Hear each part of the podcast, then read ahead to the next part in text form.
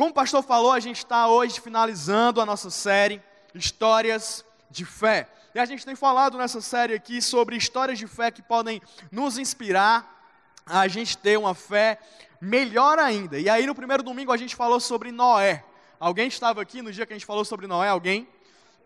Falamos sobre Noé e falamos como a fé de Noé pode impactar e inspirar as nossas vidas aquele homem que recebeu de Deus uma palavra de que ele deveria construir uma arca, um grande navio para abrigar a família dele, alguns, alguns não, todos os animais, para que durante 40 dias e 40 noites queria chover, eles sobrevivessem. E a gente viu como ele fez isso durante mais de 100 anos e a promessa de Deus se cumpriu para Noé. Também falamos sobre Gideão, quem estava aqui domingo passado, alguém? Vocês estão fracos, viu, gente? Quem estava aqui domingo passado? Alguém? Glória a Deus! Força no nome de Jesus. Gideão venceu um exército com pouquíssimos homens obedecendo ao nosso Deus e nós somos inspirados pela vida de Gideão. Hoje eu trouxe dois personagens para a gente falar a respeito e a gente ter a nossa fé também inspirada, que são os pais naturais, os pais na terra de Jesus, José e Maria. E a característica que eu vejo na vida de José e Maria, na fé de José e Maria, que eu acredito que pode nos inspirar hoje, é que a fé deles é uma fé que muda histórias.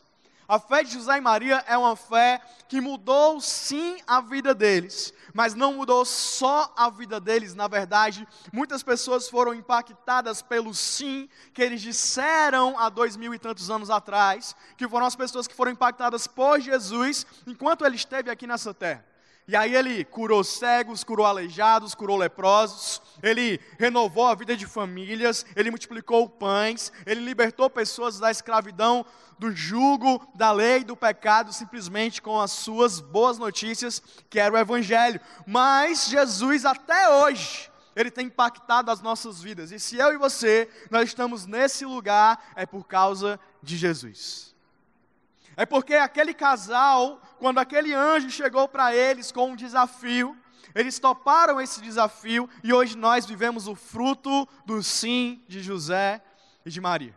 É claro que se eles tivessem dito não, se eles tivessem não aceito esse desafio, Deus teria usado outras pessoas. Mas eles disseram sim. E a gente precisa aprender com esse sim. E a gente já precisa aprender com essa fé que inspira a nós ainda hoje fé que muda outras histórias. Fé que muda a nossa história, mas também fé que muda a história das pessoas ao nosso, ao nosso redor. Então, quais são as características que eu vejo nessa fé que muda histórias? E a gente vai se aprofundar um pouquinho aqui em quatro características dessa fé que muda histórias, para que a gente possa aprender com eles e ter a nossa fé também inspirada. E a primeira delas eu quero encorajar você a anotar, se você não está anotando, é uma fé que faz encarar desafios. Uma fé que faz encarar desafios, ou seja, pela fé nós encaramos os desafios que são propostos a cada um de nós, assim como José e Maria fizeram quando aquele anjo apareceu para eles com um desafio. E aí eu queria, para a gente iniciar aqui esse ponto, ver com você exatamente o momento em que Maria e José receberam esse desafio e como eles encararam o desafio que foi proposto a eles. Para fazer isso, a gente vai ler lá sobre o desafio de Maria em Lucas, no capítulo 1, a partir do versículo 26. E aí você já deixa a sua Bíblia preparada, o seu telefone aí celular, sem abrir a apuração preparado, para Mateus, no capítulo 1, no versículo 18. Então vamos lá, Lucas capítulo 1. A Bíblia diz: No sexto mês, versículo 26, Deus enviou o anjo Gabriel a Nazaré, cidade da Galiléia, a uma virgem prometida em casamento a certo homem chamado José descendente de Davi. O nome da virgem era Maria. O anjo aproximou-se dela, disse: O anjo aproximando-se dela disse: Alegre-se, agraciada, o Senhor está com você. Maria ficou, preste atenção, perturbada com essas palavras, pensando no que poderia significar essa saudação. Mas o anjo lhe disse: Não tenha medo, Maria. Você foi agraciada por Deus. Você ficará grávida e dará à luz a um filho, e lhe porá o nome de Jesus. Ele será grande e será chamado Filho do Altíssimo. O Senhor Deus lhe dará o trono do seu pai Davi, e ele reinará para sempre sobre o povo de Jacó. Seu reino jamais terá fim. E aí Maria perguntou para o anjo: Como acontecerá isso se sou virgem? O anjo respondeu: O Espírito Santo virá sobre você, e o poder do Altíssimo a cobrirá com a sua sombra. Assim, aquele que há de nascer será chamado Santo filho de Deus. Também Isabel, sua parenta, terá um filho na velhice. Aquela que diziam ser estéril já está em seu sexto mês de gestação. Pois nada é impossível para Deus. E aqui a resposta de Maria. Respondeu Maria: Sou serva do Senhor, que aconteça comigo conforme a tua palavra. Então o anjo a deixou. Vamos para José, Mateus capítulo 1, versículo 18. Foi assim o nascimento de Jesus Cristo. Maria, sua mãe, estava prometida em casamento a José. Mas, antes que se unissem, achou-se grávida pelo Espírito Santo. Por ser José, seu marido, um homem justo e não querendo expor a desonra pública, preste atenção no que ele queria. Pretendia anular o casamento secretamente. Mas, depois de ter pensado nisso, apareceu-lhe um anjo do Senhor em sonho e disse: José, filho de Davi, não tema receber Maria como sua esposa, pois o que nela foi gerado procede do Espírito Santo. Ela dará à luz um filho, e você deverá dar-lhe o nome de Jesus, porque ele salvará o seu povo dos seus pecados. Tudo isso aconteceu para que se cumprisse o que o Senhor dissera pelo profeta: A virgem ficará grávida e dará luz a um filho, e ele e lhe chamarão Emanuel, que significa Deus conosco. Olha a resposta de José para o anjo, para o desafio. Ao acordar, José fez o que o anjo do Senhor lhe tinha ordenado e recebeu Maria como sua esposa, mas não teve relação com ela enquanto ela não deu à luz um filho e lhe pôs o nome de Jesus. Se você quer uma fé que muda histórias, saiba, você precisa entender que desafios virão e eles devem ser encarados. Não sei se você consegue perceber que tanto Maria como José, nesses dois casos aqui, eles sentiram medo do que viria. Maria ficou, a Bíblia diz, com todas as palavras, ela ficou perturbada, ao ponto dela chegar para um anjo e falar assim: como isso vai acontecer? Se eu sou virgem. Mas aí o anjo explicou para ela o que iria acontecer, que Jesus viria, que ele seria a raiz de Davi, que ele reinaria no reinado de Davi, que o reino dele não teria fim e que ele iria salvar a humanidade. José do mesmo jeito, quando ele recebeu a notícia de Maria que ela iria ficar grávida sobrenaturalmente, ele olhou e falou: essa mulher está louca. Eu vou dar um jeito de anular esse casamento. Ele começou a maquinar como é que ele faria isso, se ele iria fugir, o que ele iria fazer. E aí um anjo apareceu para ele em sonho e explicou tudo o que iria acontecer, que aquilo de fato era o Espírito Santo agindo na vida daquela mulher e na vida dele também, e que aquele desafio estava proposto para ele. E a resposta dos dois, depois de entenderem, depois de compreenderem, depois de ter em si a fé que muda histórias, foi sim eu vou encarar esse desafio. Saiba que para a gente, na verdade, para toda a história de fé, existe um desafio. Quando a gente vai para Noé, a gente já viu, o grande desafio era ei, constrói uma arca no meio de um lugar que é deserto, num lugar que não chove, num lugar que não tem mar perto. Constrói simplesmente uma arca e os animais do nada vão chegar para entrar no teu barco. E ele falou: se esse é o desafio dado por Deus, eu tenho fé para encarar esse desafio. Gideão, mesma coisa, um exército. E aí ele com poucos homens e foi encarar o desafio e simplesmente venceu aquele desafio. Se a gente quer ter uma história de fé, se você quer ter uma história de fé, saiba, junto com a sua fé, atrelado à sua fé, existe um grande desafio. Mas o que a gente vê também nessas histórias é que quando você encara o desafio, você recebe o cumprimento da promessa de Deus. Quero dizer para você hoje, depois do seu desafio, existe o cumprimento da promessa do nosso Deus para você. Talvez a promessa ela esteja simplesmente depois desse desafio e a gente precise encarar, superar, para que a gente possa encontrar. Porque a verdade é que se a gente quer uma grande história de transformação, a gente precisa encarar um desafio de superação. Toda transformação vem com superação. Nas nossas vidas, esses desafios, eles também vêm. A gente tem esses desafios todo dia. Todo dia o desafio vem, toda vida, todo dia a vida vem e ela tenta nos superar. Todo dia a vida vem e ela tenta nos vencer. Todo dia a vida vem, os desafios vêm e eles tentam nos paralisar, como tentaram fazer com Maria. Ei, fica aí, não aceita esse desafio, fica aí paradinha, porque vai acabar o teu casamento, vai estragar, tu já está prometida. Talvez ela estava tão perto de se casar e ela ficou, meu Deus, isso vai estragar os planos que eu tenho para mim. Mas ela encarou aquele desafio. José, do mesmo jeito, a Bíblia fala que ele era um homem íntegro, trabalhador, que ele era um homem que era um exemplo. É claro que foi por isso que ele foi escolhido para ser também o pai de Jesus. Ele já tinha todo o plano dele na cabeça dele, ia casar com aquela Maria, aquela pessoa tão boa, aquela pessoa que era virgem, que ia construir uma família com ele, e do nada ela aparece grávida. Mas ele decidiu encarar o desafio. O desafio muitas vezes nos tira da zona de conforto mas eu tenho certeza que vai valer a pena você encarar o seu desafio. Vai valer a pena a gente encarar os nossos desafios. Talvez a nossa missão não seja construir um barco, mas pode ser construir a nossa família.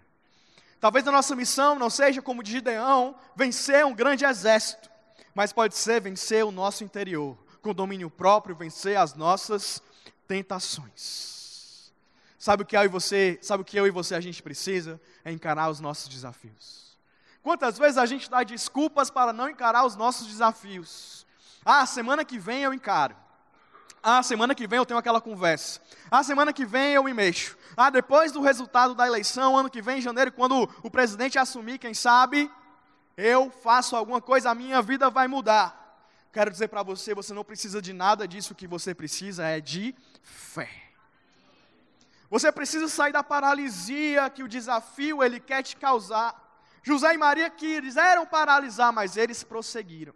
Você deixe, precisa deixar a paralisia que a notícia ruim quer causar, deixar para trás o medo e seguir ao desafio proposto pela fé.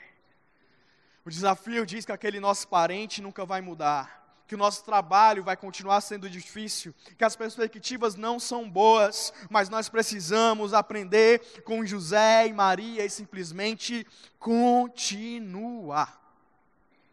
E mesmo diante do desafio que era conceber um filho, sobrenaturalmente, que era receber uma mulher naquele contexto, naquela civilização, naquela cultura, uma mulher que já estava grávida antes do casamento, José e Maria se viram naquela situação que acabaria totalmente com a família deles, mas eles simplesmente prosseguiram.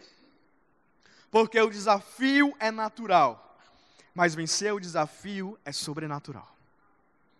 O desafio ele vem no natural. Pode ser que no teu casamento a dificuldade seja superar um perdão que você não consegue dar, uma atitude que a pessoa teve, natural, que você viu com seus olhos. Não, filho, você está falando isso, é porque você não sabe a minha situação. Não é que me contaram, é que eu vi a situação, é que eu passei, é que eu escutei. Eu não consigo vencer essa situação natural. Sim, enquanto você estiver olhando com os olhos naturais, você não vai conseguir superar. Mas quando você começar a olhar com os olhos sobrenaturais do que tem por trás disso e do que tem depois disso, aí você tem a fé que nasce no seu coração, a fé que muda a sua história e a fé que muda também outras histórias. Ah, mas é o meu familiar, você não sabe como é que ele é. Você está olhando para ele com um olhar natural. Chega a hora de você parar e você olhar com um olhar sobrenatural. E aí você vai ver o que de fato está acontecendo e o que tem depois do teu desafio. Ah, Felipe, mas eu não tenho tempo para ser líder, eu não tenho tempo para cuidar das pessoas, eu não tenho tempo para sair daqui, eu não, sabe, eu não consigo, eu não tenho habilidade. Você está olhando para você com um espelho do natural. Mas a partir do momento que você conseguir se olhar do sobrenatural, você vai ver a capacidade que Deus tem te dado, a força que Ele tem te dado, a graça que Ele tem te dado, e que você vai conseguir vencer esse desafio. A gente vê isso muito claramente lá em 2 Reis, 2 Reis 6, quando Eliseu, ele simplesmente pediu para Deus abrir os olhos daquele servo dele. 2 Reis 6, eu vou ler a partir do versículo 15. Você sabe o contexto aqui? Eliseu era um profeta e ele dava para o rei que ele cuidava, para o rei do que ele que ele que ele estava submetido, ele dava dicas de onde o rei inimigo estava, para que o rei dele não fosse ser emboscado e não morresse. E aí o rei inimigo falou assim: gente, a gente não precisa mais focar em matar o rei, a gente tem que matar esse profeta, porque quando a gente matar esse profeta, não vai ter mais a voz de Deus falando para o rei aonde ele deve ir ou não, e a gente consegue matar esse rei. Vamos então atrás de matar o profeta Eliseu. E aí ele estava cercado pelo esse exército inimigo nessa situação. E aí o ajudante dele sai da tenda e vê que eles estão cercados pelo inimigo. E a gente vai ler exatamente aqui esse momento. O servo do homem de Deus, que é o servo de Eliseu, levantou-se bem cedo pela manhã. E quando saía, viu uma tropa com cavalos e carros de guerra, que uma tropa de cavalos e carros de guerra havia cercado a cidade. Então ele exclamou: Ah, meu senhor, o que faremos. O profeta respondeu: Não tenha medo. Aqueles que estão conosco são mais numerosos do que eles. E Eliseu orou: Senhor, abre os olhos dele para que veja. Então o Senhor abriu os olhos do rapaz, que olhou e viu as colinas cheias de cavalo e carros de fogo ao redor de Eliseu. Ou seja, contra nós vem um número bom de pessoas, mas ei, servo de Eliseu, deixa eu abrir os teus olhos aqui para você ver quem está com a gente. São cavalos e carros de fogo que o Senhor Deus mandou para simplesmente nos proteger. O que você precisa quando você vai encarar o desafio natural é que, é que Deus abra os teus olhos sobrenaturais. É para quando você, glória a Deus,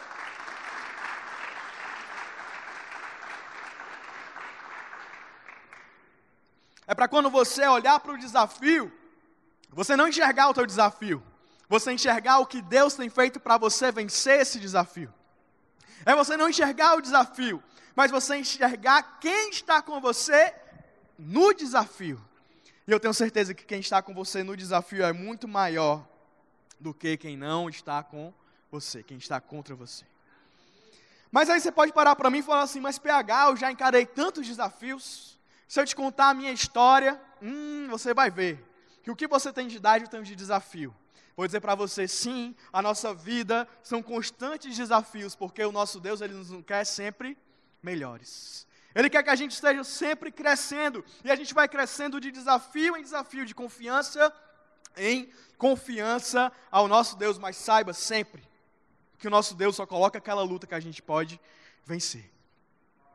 Ele nos dá a força exatamente necessária para que a gente possa vencer e encarar esses desafios. A gente já vê José e Maria encarando outro desafio em Mateus no capítulo 2. Mateus capítulo 1 veio o desafio de receber Jesus. Mateus capítulo 2, passou um capítulo, já vem outro desafio. Vou ler aqui para você, versículo 13. Diz assim: Depois que partiram, um anjo do Senhor apareceu a José em sonho. Estava ficando comum nesse negócio de aparecer anjo apareceu um anjo e lhe disse: Levante-se, tome o menino e a sua mãe e fuja para o Egito. Fique lá até que eu lhe diga, pois Herodes vai procurar o menino para matá-lo. Ou seja, ei José, tu acabou de receber uma virgem que estava grávida e o menino não é seu, mas é, e aí vai ter, você vai cuidar desse desafio todo tremendo, mas deixa eu te falar uma coisa, para piorar a situação, a cereja do teu bolo é que o rei está atrás de matar o menino. Então foge, vai para o Egito. Então ele se levantou, olha a resposta de José. Então ele se levantou, tomou o menino e sua mãe durante a noite e partiu para o Egito, onde ficou até a morte de Herodes. Mas preste atenção o que tem depois do desafio. E assim se cumpriu o que o Senhor tinha dito pelo profeta. Do Egito chamei o meu filho. Depois do desafio tem o cumprimento da promessa de Deus. Depois do desafio, para cada um de nós existe o cumprimento da promessa de Deus. Então vamos lá, a gente está falando aqui de características de fé que muda histórias, que muda histórias. E a gente falou a primeira, é uma fé que nos faz encarar desafio, mas a segunda é uma fé que nos inspira. Uma fé que inspira. E a gente vê isso muito claramente na vida de José e Maria, porque você sabe, Maria foi a pessoa que inspirou o primeiro milagre de Jesus. E a gente vê isso acontecendo em João, no capítulo 2. A partir do verso 1, a Bíblia diz assim: No terceiro dia, houve um casamento em Caná da Galileia. A mãe de Jesus estava ali. Jesus e seus discípulos também foram, perdão, Jesus e seus discípulos também haviam sido convidados para o casamento.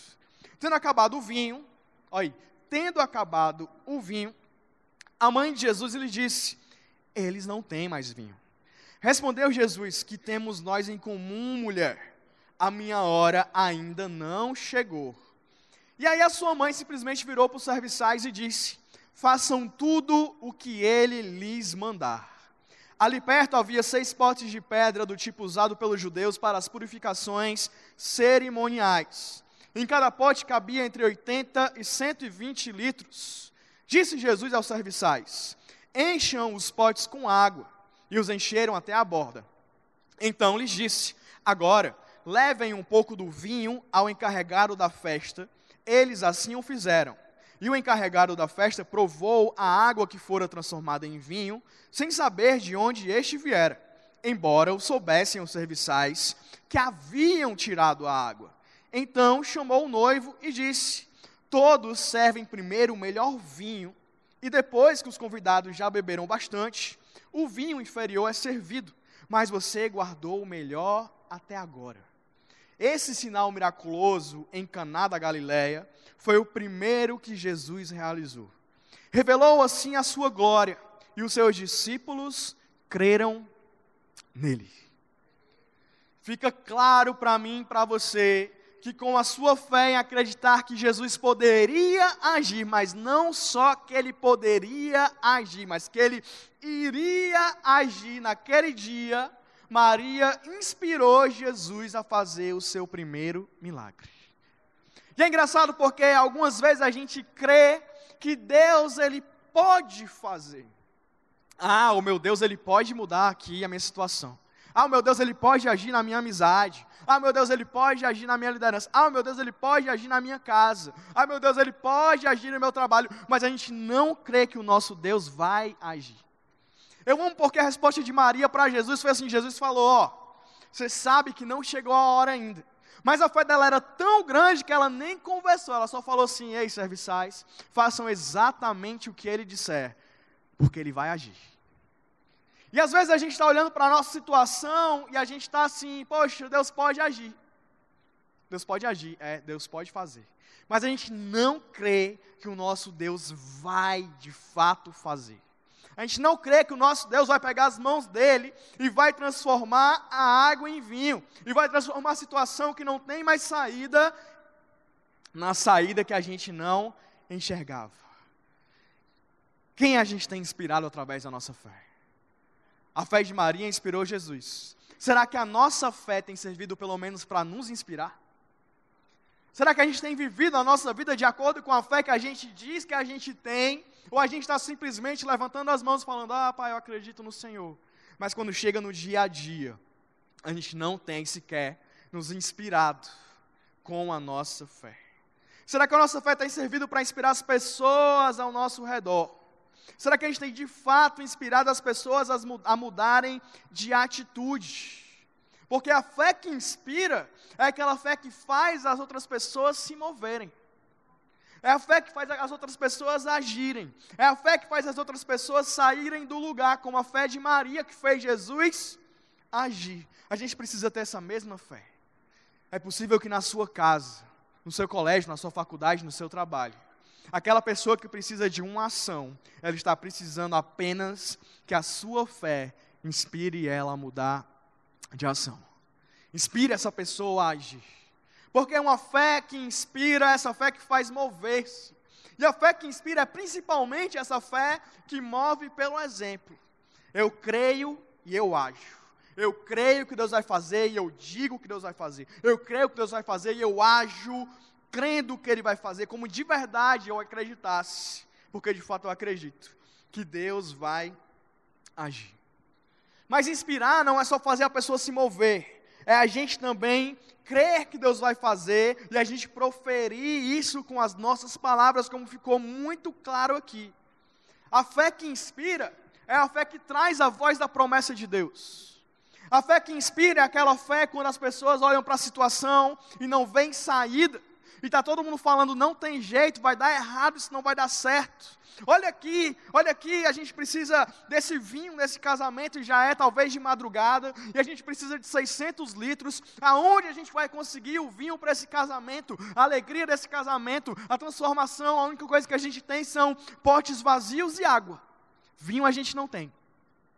Às vezes a gente olha para a nossa vida e está exatamente desse mesmo jeito. Não tem solução para casamento, não tem solução para doença, não tem solução para nada. E ao invés da gente ser uma fé que inspira as outras pessoas e fala a promessa de Deus, e fala, Deus não só pode, mas Ele vai agir. Deus não só pode, mas Ele vai fazer. Deus vai agir, Deus vai agir. A gente está se juntando ao coro das pessoas que falam, não tem mais jeito. Acabou. Boa sorte. A gente está simplesmente fazendo isso, mas a fé que inspira é a fé que traz a palavra de Deus, é a fé que traz a promessa de Deus. Mas a fé que inspira também é uma fé que cria a atmosfera para o agir de Deus. Como assim cria a atmosfera para o agir de Deus? Vou te mostrar isso, porque pode parecer estranho no primeiro olhar, mas vai fazer todo sentido para você. Mateus capítulo 13, versículo 54 diz assim: Chegando à sua cidade, começou a ensinar o povo na sinagoga. Todos ficaram admirados e perguntavam: De onde lhe vem esta sabedoria e esses poderes miraculosos? Não é esse o filho do carpinteiro? O nome da sua mãe não é Maria e não são seus irmãos Tiago, José, Simão e Judas? Não estão conosco todas as suas irmãs, de onde, pois, ele obteve todas essas coisas? E ficavam escandalizados por causa dele. Mas Jesus lhe disse: só em sua própria terra e em sua própria casa é que um profeta não tem honra.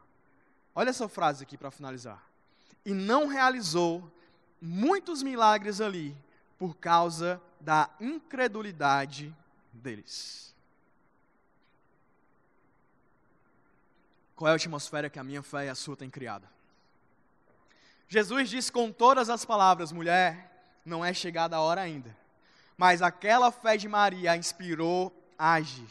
E aqui na cidade de Jesus, aonde ele deixa transparecer aqui nas entrelinhas da palavra, que ele queria fazer muitos milagres, mas ele não realizou muitos milagres por conta da incredulidade deles.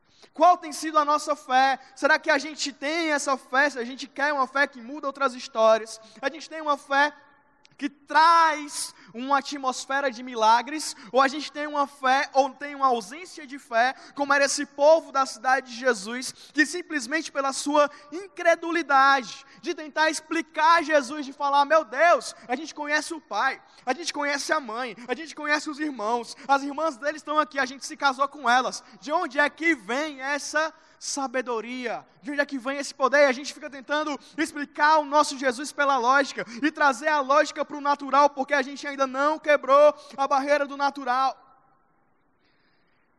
Qual tem sido a nossa fé?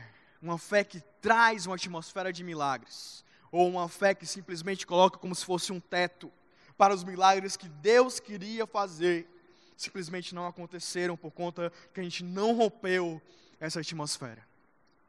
E sobre romper a atmosfera, eu lembro muito do lançamento de foguetes. Porque você sabe, né, na nossa Terra tem uma, uma força chamada gravidade. E aí a gravidade é que cria a atmosfera, porque existe uma força que atrai para o centro da Terra, os gases ficam presos aqui na faixa que a gente respira. E aí, por conta da gravidade, a gente tem essa faixa de atmosfera ao redor da Terra, e a gente respira por conta que ela segura os gases aonde eles estão. Aula de estudos sociais da quarta série ou de física da oitava, para quem terminou o primeiro e o segundo grau. Mas é isso, é a, é a gravidade que atrai, que segura a atmosfera. E para que um foguete ele possa decolar, para que um foguete ele possa romper a atmosfera, ele precisa exercer uma força maior do que a força da gravidade. O que acontece com a gente é que a gente está preso na atmosfera que o natural quer nos colocar. A gente está preso numa atmosfera estéril, sem milagres. Quando a gente precisa de uma fé, uma fé que é uma força, uma fé que nos faz decolar, uma fé que nos faz sair dessa atmosfera estéril para uma atmosfera de milagres mais perto da promessa do nosso Deus. Eu oro para que você e eu a gente saia daqui hoje com essa fé que inspira, uma fé que inspira outras pessoas a se moverem, uma fé que inspira por meio da palavra e uma fé que inspira por meio da criação de uma atmosfera de milagres. Mas a terceira característica dessa fé que muda histórias é uma fé que entrega. Uma fé que entrega. A gente vê isso muito claramente na vida de José e Maria. Porque uma fé que muda a vida de outras pessoas é essa fé que dá. É uma fé que deixa ir. Deixa ir. Acreditando no agir de Deus. Porque você há de convir comigo que de fato receber Jesus na sua família era um grande desafio para José e Maria. E eles receberam aquela notícia como um grande desafio. Mas a partir do momento que aquela barriga começou a crescer, que aquele menino começou a chutar, que aquele menino nasceu, que aquele menino veio uma criança, que aquele menino foi crescendo, um grande amor e um senso de privilégio surgiu naquele casal. E eles amavam aquela criança.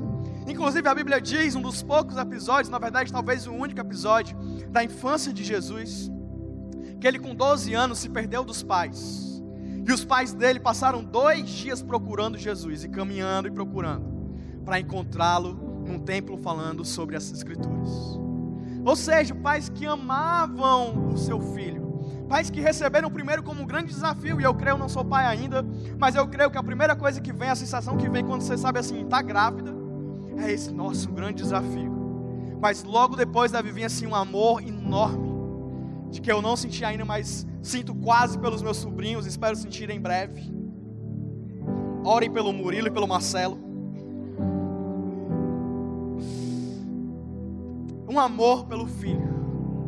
Mas Maria, mesmo tendo esse amor pelo filho dela, entregou Jesus naquela cruz. Quantas coisas são pedidas para mim e para você e a gente não entrega?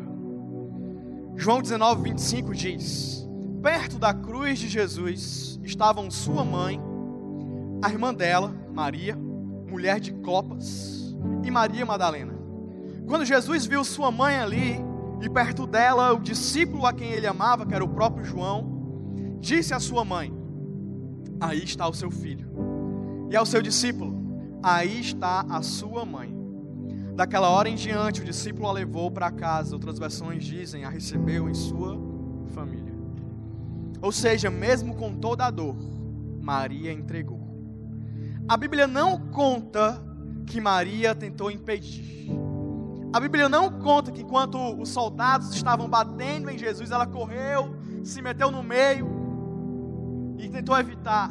Ou que quando os soldados foram martelar os cravos nas mãos de Jesus, ela tentou evitar, entrou em desespero, ela tentava arrancar aquela cruz, tentou tirar o corpo de Jesus da cruz. Não, a Bíblia simplesmente não fala nada disso e fala do momento em que ela estava lá do lado da cruz, entregando o filho dela. Alguém que ela sabia que precisava passar por aquilo, que era justo, mas estava pagando pelos nossos pecados aquela coisa terrível que é ter um filho seu crucificado. Não existe morte pior. Mas ela simplesmente entendeu o plano de Deus e fez o que foi pedido. O que tem sido pedido para mim e para você? Que a gente sabe que é Deus que está pedindo, mas a gente não tem tido a fé suficiente para entregar. A fé que muda outras histórias é essa fé que entrega.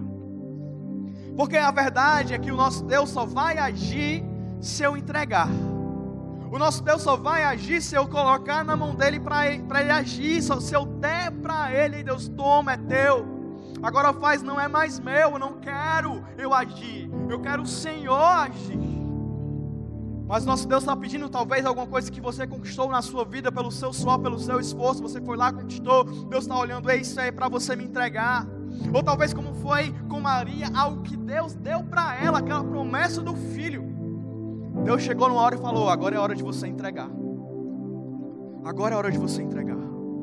E Maria simplesmente entregou. Porque quando está nas mãos de Deus, saiba, está em mãos muito melhores do que a nossa. Porque quando está nas mãos de Deus, Ele vai trabalhar, Ele vai cuidar, Ele não vai deixar o ladrão roubar. Quem aqui já foi assaltado? Alguém? Em nome de Jesus, você que não foi, não vai ser. E você que já foi, não será mais. Amém. Glória a Deus. Mas vamos lá, vamos supor que eu estou aqui andando com meu celular. E aí o ladrão chega para mim, passa o celular. Meu Deus, que horrível. Passa o celular, o que é que eu tenho que fazer? Entregar, ele leva. Não é mais meu, o ladrão levou. Mas vamos supor que eu tenha entregado para o Vitinho aqui. Pega aqui, Vitinho. Pode sentar. E aí eu entreguei para o Vitinho o meu celular. E aí eu estou andando no na mesma rua, no mesmo lugar. Aí o ladrão chega e fala: Perdeu, passa o celular. Não está comigo. Está com o Vitinho, eu entreguei para ele. Com o nosso Deus é exatamente assim. O ladrão chega para você, o inimigo chega para você, a tentação chega para você e chega a hora de tu entregar o teu relacionamento. Se tiver com ele na sua mão, você vai entregar. O ladrão chega para você e fala: chega a hora de você entregar a tua integridade. Chega a hora de você entregar o teu coração. Se tiver na sua mão, você não tem escapatória, você vai ter que entregar. Mas se você estiver entregue nas mãos de Deus, o ladrão chega para você e fala assim: Ei, me dá teu coração, ei, me dá o teu casamento, ei, me dá isso aí, me dá o teu caráter. Você diz, meu amigo, entreguei na mão de meu Deus. Se você quiser, vai conversar com ele lá.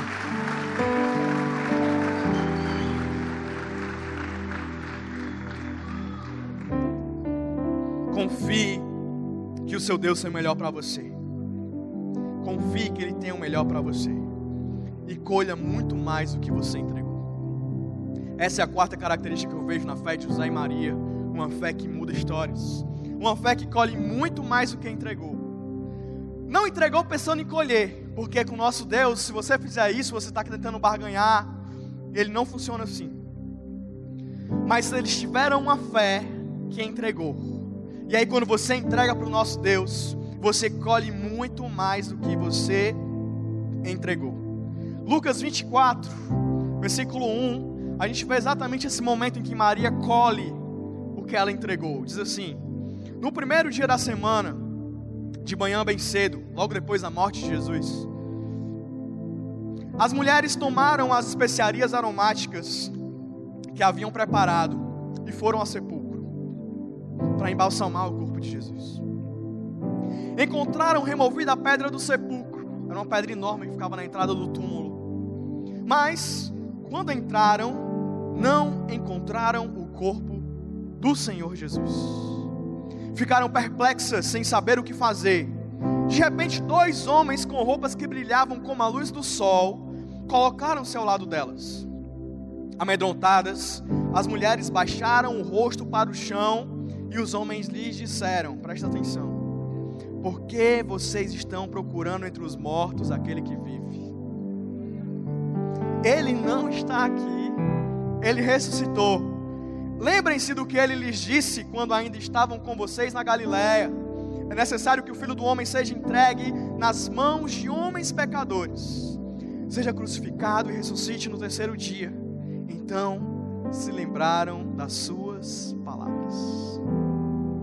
A fé de José e Maria é essa fé que colhe muito mais, muito mais do que entregou. Entregou um filho, recebeu um rei. Entregou um filho, recebeu um salvador.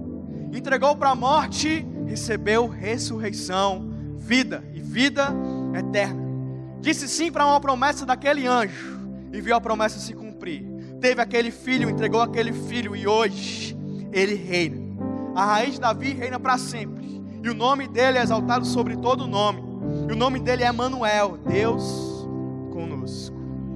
Porque com um pouco de fé, você tem um grande resultado. Com um pouco de fé em plantar, você traz muito em colher. Jesus fala a respeito disso em Mateus 17, 20, quando ele fala: Porque a fé que vocês têm é pequena. Eu lhes asseguro que se vocês tiverem fé do tamanho de um grão de mostarda, poderão dizer a esse monte: vá daqui a para lá, e ele irá, nada lhe será impossível. Qual é a montanha que precisa ser movida hoje na sua vida? Qual a montanha hoje que precisa ser movida nas pessoas que estão ao teu redor, para que essa história seja mudada? Talvez a única coisa que falte para essa montanha sair, para ter um movimento, seja um pouco de fé. Mas não é qualquer fé, é a fé que muda histórias. Fé que muda histórias, a fé que aceita desafios, a fé que inspira, a fé que entrega, e porque entregou, recebeu muito mais do que entregou. A fé de José e Maria mudou a vida das pessoas que estavam ao redor deles, mas não parou por aí. Essa fé hoje alcança a mim e a você, justamente porque aquela promessa daquele anjo naquele dia se cumpriu. E hoje a gente pode adorar esse Deus, Senhor dos Senhores, Rei dos Reis, Filho de Davi, o nome sobre todo nome, o único digno de ser adorado, porque esse casal disse sim. Hoje nós temos as nossas histórias completamente mudadas. E tudo começou na vida deles quando eles falaram sim para Jesus. Quando Jesus chegou, isso quer dizer que para mim e para você, o que vai mudar a nossa história é sim essa fé, mas ela começa com Jesus, porque é Jesus que faz a gente ter essa fé. É quando Jesus chega que a gente pega as nossas ansiedades, as nossas preocupações, que fazem e trazem esses desafios que são tão grandes, e a gente começa a perceber: ei, existe um Deus que cuida de mim. O desafio é grande, eu preciso dessa fé, mas eu tenho essa fé porque eu sei que Jesus está por mim e que existe um Deus que cuida de mim. Para que você entenda um pouco mais sobre o cuidado de Deus, eu quero ler com você para a gente encerrar. Lucas, no capítulo 12, versículo 22, diz assim: Dirigindo-se aos seus discípulos, Jesus acrescentou: Portanto, eu lhes digo: não se preocupem com as suas próprias vidas quanto ao que comer, nem com seus próprios corpos quanto ao que vestir. A vida é muito mais importante do que a comida, e o corpo mais importante do que as roupas. Observem os corvos: não semeiam nem colhem, nem têm armazéns nem celeiros, contudo, Deus os alimenta. E vocês têm muito mais valor do que as aves. Quem de vocês, por mais que se preocupe, pode acrescentar uma hora que seja a sua vida? Visto que vocês não podem sequer fazer as coisas, uma coisa tão pequena, por que se preocupar com o restante? Observem como crescem os lírios, eles não trabalham nem tecem, contudo eu lhes digo que nem Salomão, em todo o seu esplendor, vestiu-se como um deles. Se Deus veste assim a erva do campo, que hoje existe amanhã lançada ao fogo, quanto mais vestirá vocês, homens de pequena fé.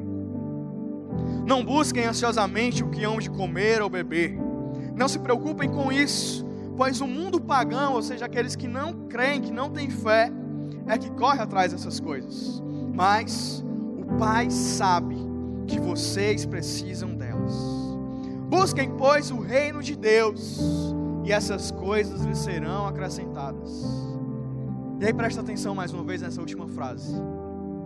Não tenham medo, pequeno rebanho, pois foi do agrado, foi do, agrado do Pai dar-lhes.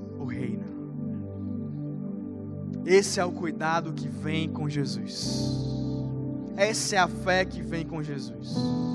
Uma fé que eu paro e digo: não é mais por mim, não é mais pelas minhas preocupações, não é pelo que eu posso ansiosamente fazer que não me acrescenta nada a não ser doença, a não ser estresse, a não ser ansiedade, a não ser medo, a não ser paralisia diante do desafio natural. O que Jesus está falando é: está vendo os desafios naturais? Para que tu se preocupa com eles? Foi do agrado do teu Pai te dar não esses desafios naturais apenas, mas o sobrenatural, o reino. O seu Pai sabe que você precisa dessas coisas. Então para de buscar essas coisas e começa a focar nas coisas sobrenaturais. É essa fé que nos inspira. É essa fé que muda a nossa história e que muda a sua história também. E essa fé tem um começo, quero dizer mais uma vez, esse começo é Jesus.